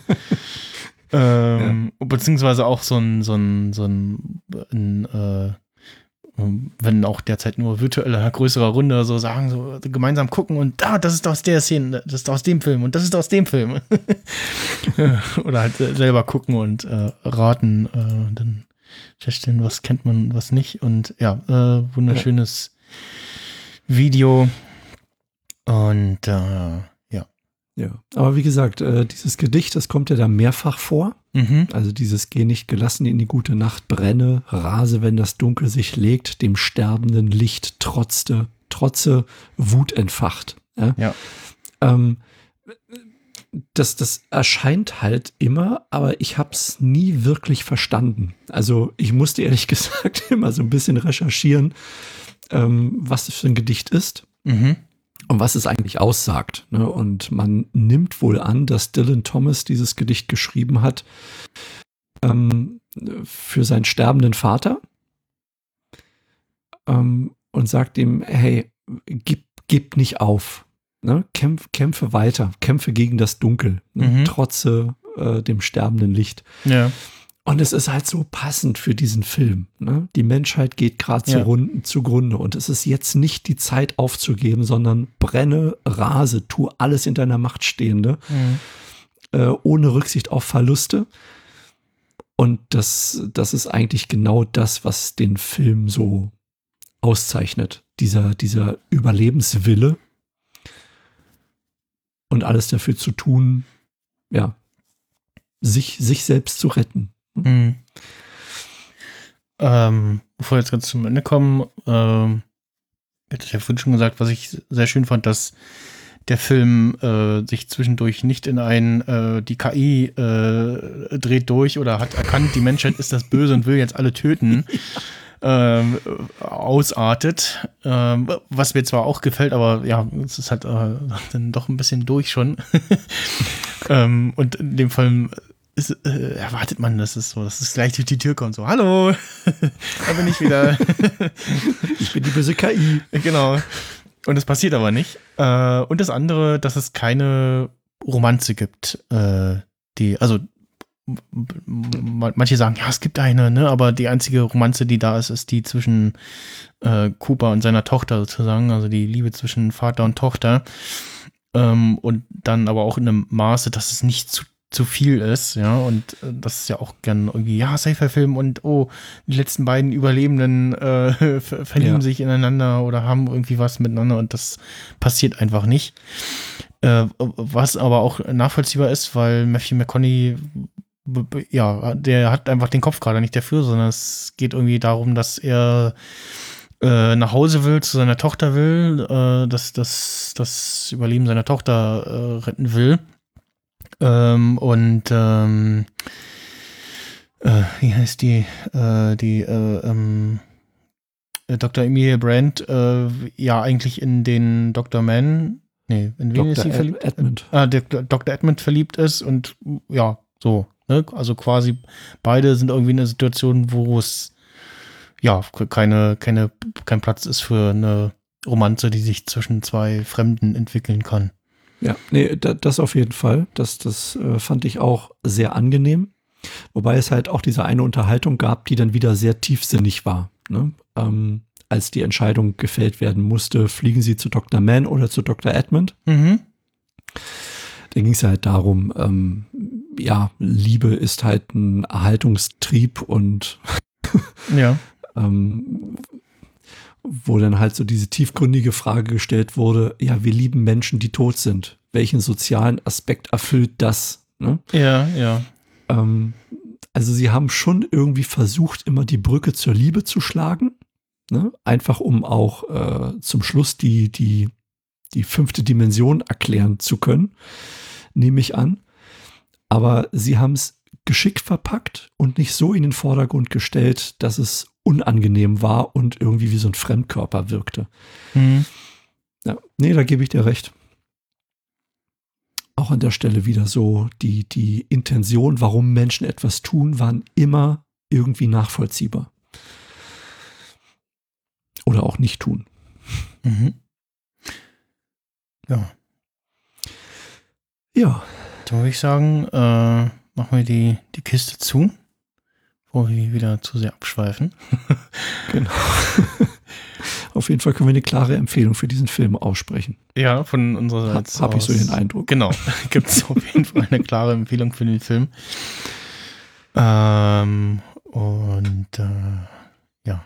Ähm, danke ich mir, bedanke ich mich äh, für deine Zeit, Sascha. Ja, sehr gerne. Hat Spaß gemacht. Ja. Danke, äh, dass ich mich einladen durfte. ja.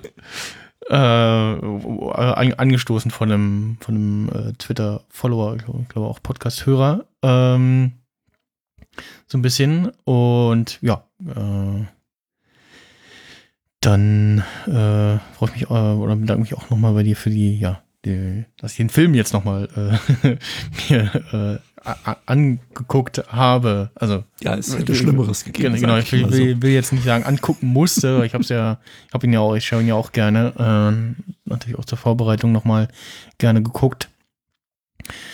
Ähm, damit wir nicht äh, wie die Blinden von Farm sprechen. Ähm und dann äh, würde ich mal sagen, äh, tschüss und bis zum nächsten Mal.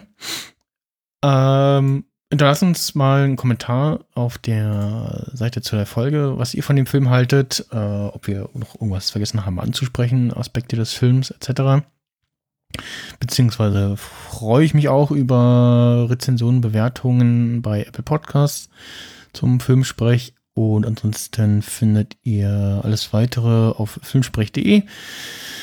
Da gibt es auch, ähm, ich glaube, ich habe es noch gar nicht reingestellt, äh, eine Liste mit Filmen, die schon besprochen wurden, ähm, beziehungsweise dann ähm, noch von mir äh, besprochen werden möchten. Äh, normalerweise ist ja das Konzept hier, der Gast bringt äh, den Film seiner Wahl mit, so wie das der Sascha getan hat. Und ähm, beim Seriensprech äh, gibt es dasselbe nur eben mit Serien. Und da könnt ihr auch gerne mal reinhören. Ähm, ansonsten könnt ihr auch, euch auch gerne bei mir via Twitter äh, at Max Snyder melden, äh, wenn ihr mal, äh, ja, so wie der Sascha, euch äh, was von der Seele reden wollt über den Film oder die Serie eurer Wahl. Manchmal reicht der eigene Podcast nicht mehr. Genau. Muss man woanders hin. Ja, genau. Ja, dann äh, tschüss und bis zum nächsten Mal und dem Gast äh, gebührt noch das letzte Wort für ja, weise Worte oder Shameless Self-Plugging. Oh, da hätte, da hätte ich mich äh, vorbereiten müssen. Nein, ähm, danke, danke für die Einladung und ja, ich, allzeit äh, viele gute Pixel vor den Augen. okay, tschüss. Ciao. Do not go gentle into that good night. Old age should burn and rave at close of day. Rage, rage against the dying of the light.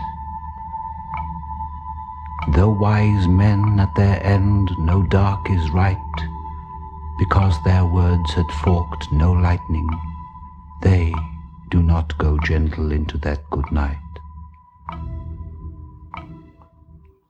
Good men, the last wave by, crying how bright their frail deeds might have danced in the green bay.